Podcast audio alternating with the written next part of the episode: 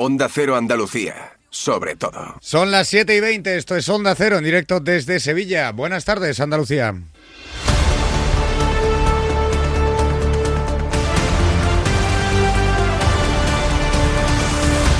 En Onda Cero, la brújula de Andalucía. Jaime Castilla. Escuchen esto, la gripe y las infecciones respiratorias que a muchos nos han dado estas navidades protagonizan este inicio de 2024. Como si fuera el fantasma de pandemias pasadas, el debate vuelve a ser el uso o no obligatorio de mascarillas en centros sanitarios, residencias, farmacias y otros espacios vulnerables. El objetivo, claro, evitar el contagio y el aumento de la incidencia. Los expertos, seguimos con los recuerdos, lo que piden es sentido común, es decir, el que tenga síntomas que use la mascarilla para no pegarle la enfermedad a los demás y también para evitar el colapso sanitario que quien no esté grave se quede en casa y se trate con los antigripales disponibles para no agotar a nuestros sanitarios que ya tienen suficiente. Todo bastante razonable, aunque los que no se ponen de acuerdo, como es habitual, son nuestros políticos, que una vez más parece que juegan sus batallas con estos asuntos que nada tienen que ver con sus luchas de poder. Hablando de poder y política, la Fiscalía del Constitucional apoya las sentencias de cárcel por malversación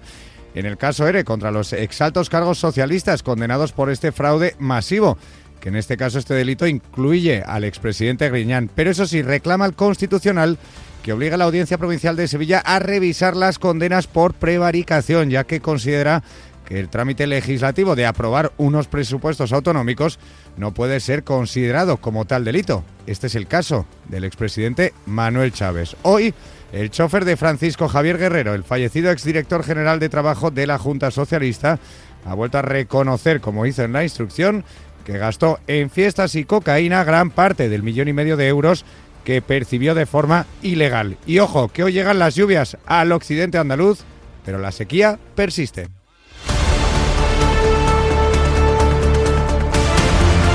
En Onda Cero, la brújula de Andalucía. Vamos ahora con el sumario de la actualidad de este lunes 8 de enero y lo hacemos con José Ignacio Caballero. Buenas tardes. Buenas tardes.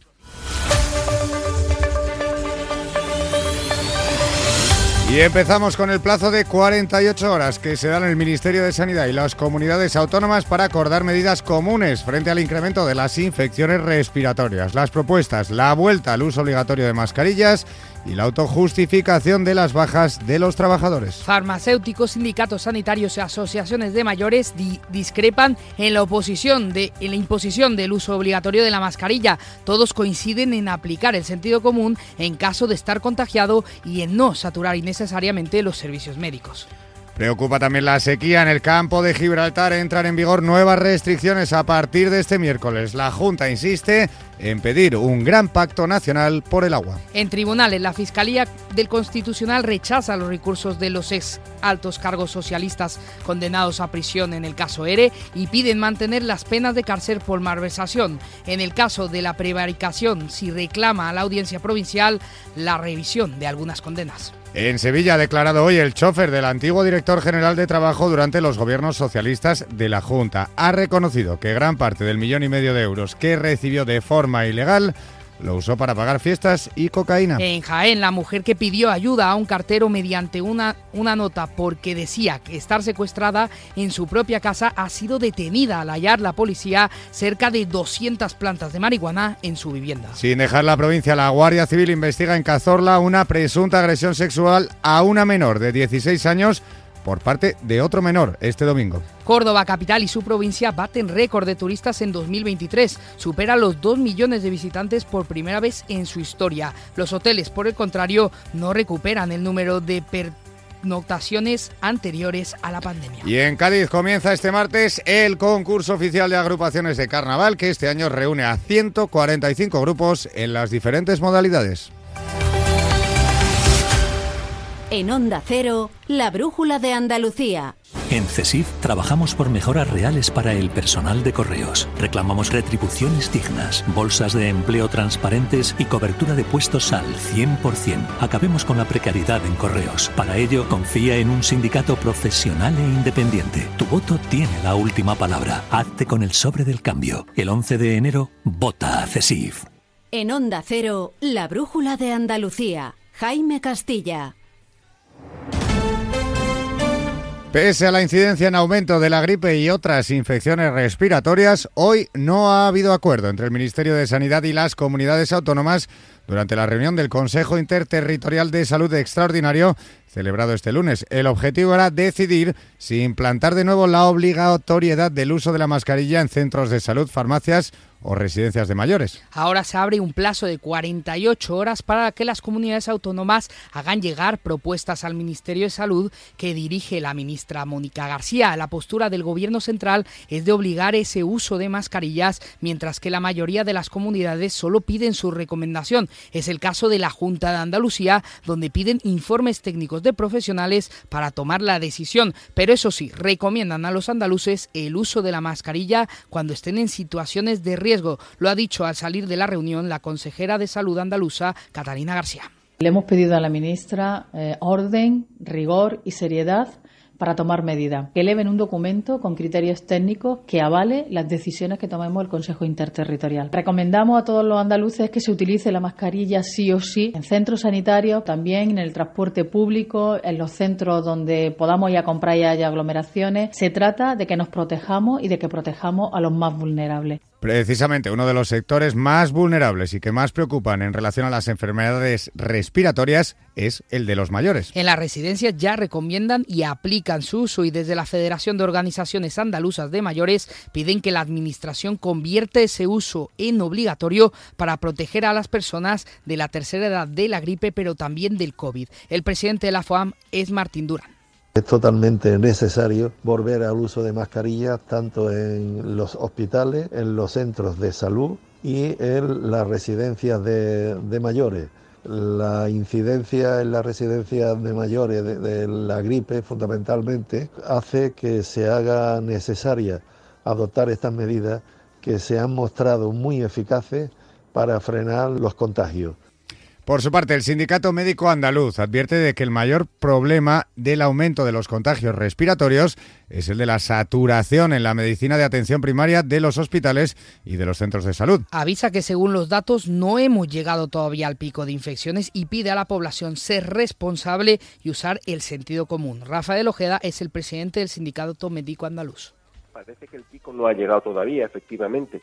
Y, y entonces, pues esto lo que nos hace temer es es que la presión que tenemos ahora sea todavía mayor, ¿no? Lo único que nos queda es animar a la población a que a que haga un uso racional de los recursos sanitarios, que no acuda al centro de salud o al hospital si no lo considera necesario, eh, que use la mascarilla, por supuesto, en cambio, desde el Consejo Andaluz de Colegios Farmacéuticos no ven necesario su uso obligatorio, el de la mascarilla, dentro de las farmacias. Señalan que debe ser de forma voluntaria y de conciencia propia, pero recomiendan a la, población volver a los hábitos sanitarios de la pandemia con el lavado de manos y el uso de la mascarilla si hay síntomas. En palabras del presidente del son palabras del presidente del Consejo, er-, Ernesto Servilla primero una persona que tenga síntomas, yo lo que recomendaría es el uso de la mascarilla. Yo, por ejemplo, en la farmacia nuestra varios la estamos utilizando y otros no, Y en principio sí concienciar un poco ¿no? de los beneficios que tiene el uso de la, de la mascarilla, tanto como el lavado de manos. Bueno, volver otra vez un poquito a las medidas de protección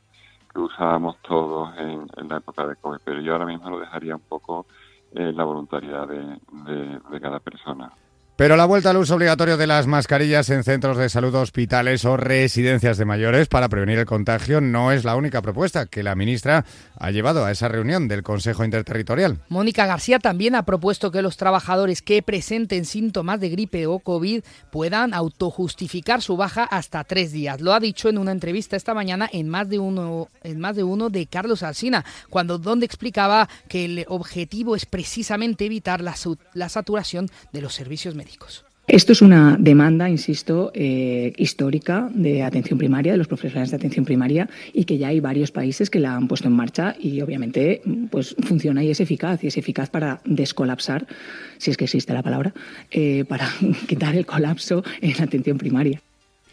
Estas dos propuestas, como decíamos al principio, serán analizadas de nuevo por las comunidades autónomas y el Ministerio de Sanidad en una nueva reunión del Consejo Interterritorial este próximo jueves. Pero no es la situación sanitaria la única que centra la actualidad en este inicio de año. Preocupa la sequía que continúa en Andalucía debido a la falta de lluvias. Los pantanos andaluces siguen de media por debajo del 20% de su capacidad. Por, por, ello, el consejero de Sostenibilidad y portavoz de la Junta, Ramón Fernández Pacheco, ha pedido una vez más un gran pacto por el agua a nivel nacional. Estamos todos, sin excepción, todos obligados a asumir el desafío de la sequía. Los ciudadanos, por supuesto, llamados a hacer un consumo responsable de este recurso y, por supuesto, también las administraciones públicas en el ámbito de nuestras competencias, eh, seguir planificando y seguir ejecutando obras hidráulicas para aprovechar cada gota que cae del cielo. Eso es precisamente lo que está haciendo el Gobierno de Andalucía. Precisamente los ocho municipios de la comarca gaditana del campo de Gibraltar van a sufrir nuevas restricciones en el uso del agua a partir de este miércoles. Por la noche descenderá la presión para disminuir el consumo, lo que va a afectar a cerca de 300.000 personas. Onda Cero Algeciras, Alberto Espinosa. Y es que entre los dos embalses que dan servicio a los ocho municipios del campo de Gibraltar se encuentran en una situación crítica por debajo de los 40 hectómetros eh, cúbicos de agua embalsada. El director de la empresa pública Argisa, José Manuel Alcántara, explica el objetivo. Un ahorro inminente eh, del 20% del consumo. La idea básicamente es intentar llegar a inicio del próximo año hidrológico que, como sabéis, empieza en octubre. A partir del miércoles habrá una bajada de presión en todos los domicilios entre las 6 de la mañana y las 11 de la noche y a partir de esa hora prácticamente un corte de suministro, sobre todo en zonas altas. Abrimos ahora crónica de tribunales porque la Fiscalía del Tribunal Constitucional ha presentado hoy sus alegaciones a los recursos presentados por 12 de los exaltos cargos socialistas condenados en la pieza política del caso ERE. El Ministerio Público rechaza la revisión y por tanto apoya las condenas por malversación de fondos públicos, que son las que conllevan penas de prisión, como los seis años de cárcel del expresidente Griñán. Pero eso sí, pide revisar algunas de las penas por prevaricación. En este caso, el Ministerio Público considera que la Audiencia Provincial de Sevilla se excedió en sus funciones al atribuir la prevaricación a la elaboración y aprobación de los anteproyectos de ley de presupuestos, donde estaban incluidas las partidas de dinero que sirvieron para el fraude de cerca de 700 millones de euros. Este sería el caso del expresidente socialista de la Junta, Manuel Chávez. Por ello, reclama al Tribunal Constitucional que obliga a la audiencia de Sevilla a revisar esas condenas. Descarta también los recursos de los condenados en los que alegan vulneración de la presunción de inocencia. Sobre este tema, el portavoz de la Junta, Ramón Fernández Pacheco, ha explicado hoy que la voluntad del Ejecutivo andaluz es recuperar todo el dinero defraudado. El interés de la Junta de Andalucía siempre ha sido recuperar hasta el último euro defraudado al conjunto de los andaluces. Dinero público que es de todos los andaluces y que se utilizó para lo que no se debía por parte de la Administración socialista al frente de la Junta de Andalucía. Ese es el interés que tiene la Junta.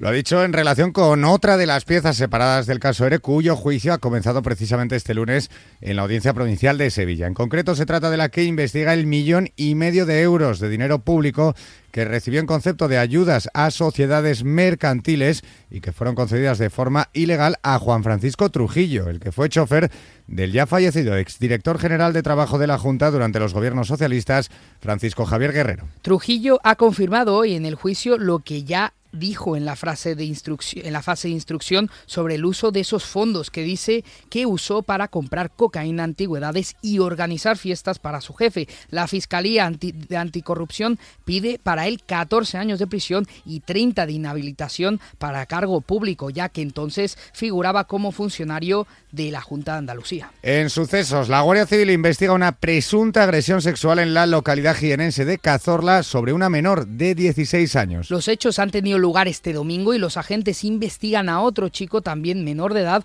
como presunto autor de la agresión. Al ser ambos menores, por ahora no ha trascendido más datos. Mientras tanto, en Jaén Capital, la Policía Nacional investiga a una mujer que fue detenida tras pedir auxilio mediante una nota que lanzó desde una ventana a un cartero diciendo que estaba secuestrada en su propia casa. Al llegar los agentes a la vivienda, que está ocupada ilegalmente, encontraron una plantación interior de marihuana. Onda Cero Jaén, Pepe Cortés. Los investigadores tratan de esclarecer si definitivamente se produjo el secuestro de esta mujer de 24 años y que a la postre resultó detenida por tener en su vivienda casi 200 plantas de marihuana. Una vez en el interior, los policías observaron una plantación indoor de marihuana incautándole en el interior de la vivienda un total de 183 plantas de marihuana. La investigación se encuentra abierta, no se descartan nuevas detenciones. También en sucesos, la provincia de Sevilla registra dos agresiones diferentes a dos profesionales sanitarios. La primera ha tenido lugar en el municipio de Ecija. Allí la policía ha detenido a un hombre e investiga también a su pareja por agredir a un sanitario cuando estaba en el interior de un supermercado. La víctima había atendido como matrón en el parto de la mujer hace un año y medio. durante el proceso, la niña sufrió una lesión cerebral. La denuncia que puso la familia contra el sanitario fue desestimada, pero desde entonces la pareja lo viene amenazando, como lo explica el portavoz de la Policía Nacional en Sevilla, Antonio Talaverón. A la llegada de los agentes al lugar de los hechos, los agresores ya se habían marchado, por lo que tras entrevistarse con la víctima, ésta les informó que dos personas le habían agredido tras reconocerlo como sanitario. Según las primeras pesquisas, la pareja había intentado agredir anteriormente a la víctima, tras las investigaciones, se pudo corroborar que los autores no habían localizado casualmente al sanitario y que debido a la labor realizada en su trabajo, había sido perseguido, amenazado y finalmente agredido. La otra agresión ha tenido lugar en la también sevillana localidad de Araal. En este caso, un médico del centro de salud ha sufrido un intento de atropello por parte de un paciente al que atendió en la tarde del Día de Reyes. Ya en el centro de salud le lanzó al médico una botella de agua y se enseñó y, le, ensañó contra el mobiliario, las paredes y ventanas, abandonando después el edificio. Al salir el médico de las instalaciones, el agresor intentó atropellarlo con su coche y el vehículo acabó empotrado contra la columna del edificio. El profesional ha recibido el apoyo de la dirección del centro de salud y asistencia jurídica.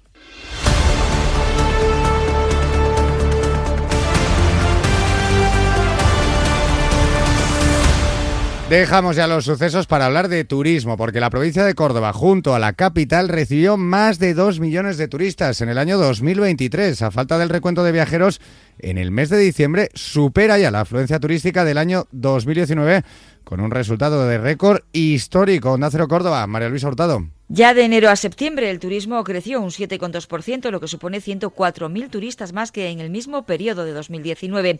Aún quedan por contabilizar los datos de los tres últimos meses del año que recogerá la encuesta de coyuntura turística de Andalucía. Esta cifra récord se recoge en un informe elaborado por el Centro de Análisis y Prospectiva del Turismo de la Universidad de Córdoba, que valora el responsable de turismo del Ayuntamiento, Daniel García Ibarrola, quien no se conforma con estos buenos datos. Y estoy seguro que además no nos tenemos que conformar, sino que esta tendencia que hemos iniciado no solo tenemos que mantenerla, sino que tenemos que intentar mejorarla. Sin embargo, los hoteles no han experimentado una demanda que concuerda con el número de viajeros, ya que no consiguen alcanzar la ocupación registrada en 2019, con un descenso de reservas del 7% en la provincia. La capital pierde menos alojados, según el estudio de la universidad, un 4,4% respecto a 2019, y todo debido al auge de apartamentos y viviendas con fines turísticos, cuya oferta ha crecido considerablemente hasta superar este año el 20%, por encima incluso del crecimiento y regional. Y terminamos este informativo con otra de las grandes citas turísticas y culturales de Andalucía. Mañana martes comienza en Cádiz la fase preliminar del concurso oficial de agrupaciones de carnaval de este 2024, una edición que este año cuenta con 145 grupos en las diferentes modalidades y que nos cuenta desde Onda Cero Cádiz Carmen Paul. Comienza el concurso con la fase de preliminares. En la categoría de adultos serán 17 sesiones de esta fase, 7 serán en cuartos de final y 4 semifinales, además de la gran final fijada para el día 9 de febrero. El certamen del Gran Teatro Falla constará este año de un total de 145 agrupaciones participantes. De estas 109 serán de la categoría de adultos, que se reparten en 54 comparsas, 35 chiricotas, 15 coros y cinco cuartetos. En infantiles habrá 22 grupos, mientras que en juveniles los grupos inscritos son 14. En la primera sesión de mañana de preliminares actuará una de las agrupaciones más esperadas, la de José Luis García Cosío, el Selu, quien regresa al COAT cuatro años después de su última participación. Y con esta noticia nos vamos.